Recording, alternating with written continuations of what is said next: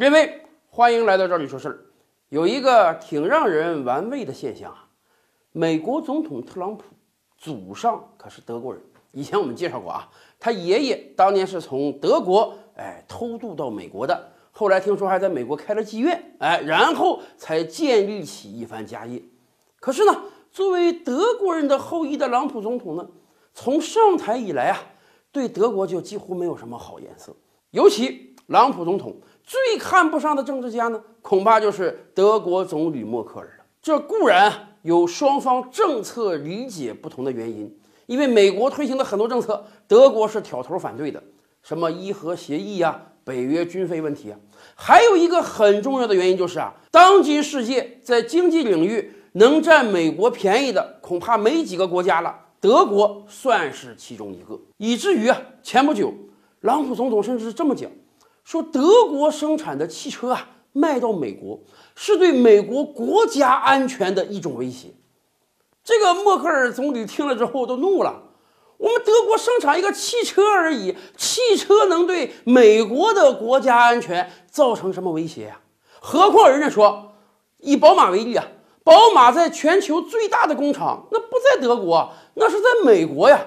也就是说，从某种意义上，你可以理解，德国卖给美国的汽车都是在美国组装的。你要非说它威胁美国国家安全，那也是你美国人自己威胁自己啊，跟德国有什么关系？其实啊，我们倒是可以劝默克尔总理消消气儿啊，不要着急，因为这些年来，美国人主要精力不就放在经济上吗？任何经济上能赚他便宜、能赚他钱的事儿，他都会认为那是威胁了他的国家安全。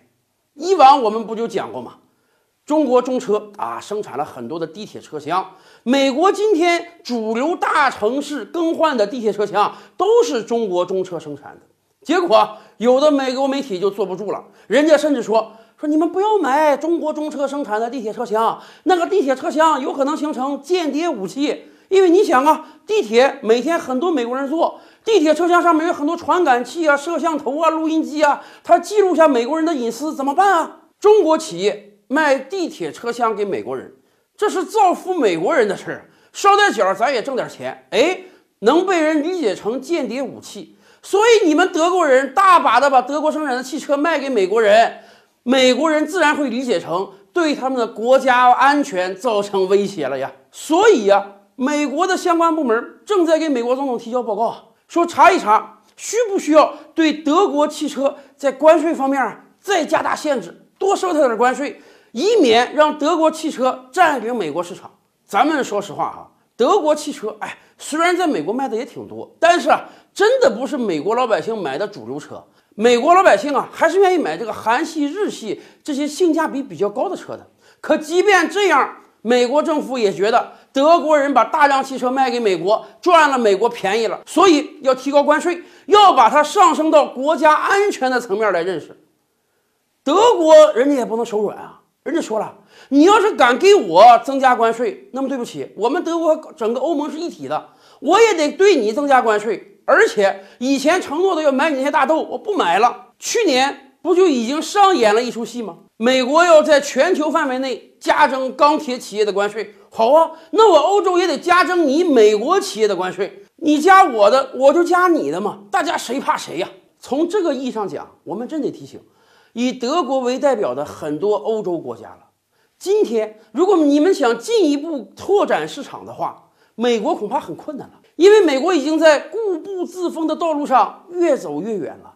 只有多跟我们中国合作，你才能可能赚到更多的钱。我们就举一个例子啊。就在刚刚过去的一月份，整个中国的汽车销售市场不太好，有了很大幅度的下降。可是，德国的三家企业奥迪、宝马、奔驰，他们的汽车销售量都逆势上扬啊。咱们这么讲吧，如果没有中国市场的支撑啊，德国汽车企业那日子可是真的很难过呀。